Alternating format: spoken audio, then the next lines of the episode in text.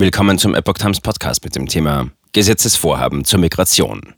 Innenministerin Faeser plant festes Bleiberecht für Geduldete. Ein Artikel von Epoch Times vom 7. Juni 2022.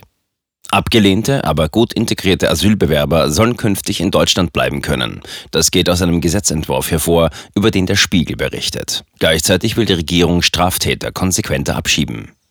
Den Gesetzentwurf für ein Chancenaufenthaltsrecht will Bundesinnenministerin Nancy Faeser in Kürze vorlegen.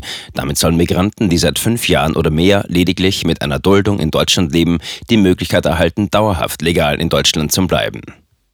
Von der Neuregelung könnten mehr als 100.000 Menschen profitieren. Konkret sollen die Betroffenen einmalig auf Probe eine einjährige Aufenthaltserlaubnis bekommen.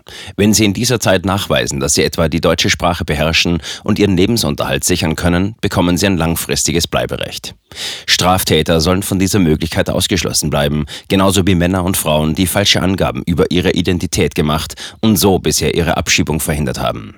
Zu dem Vorhaben hatten SPD, Grüne und FDP sich im Koalitionsvertrag verpflichtet. Gleichzeitig verpflichtet sich Innenministerin Faeser zu einem schärferen Kurs bei Abschiebungen von abgelehnten Asylbewerbern, die sich nicht gesetzestreu verhielten.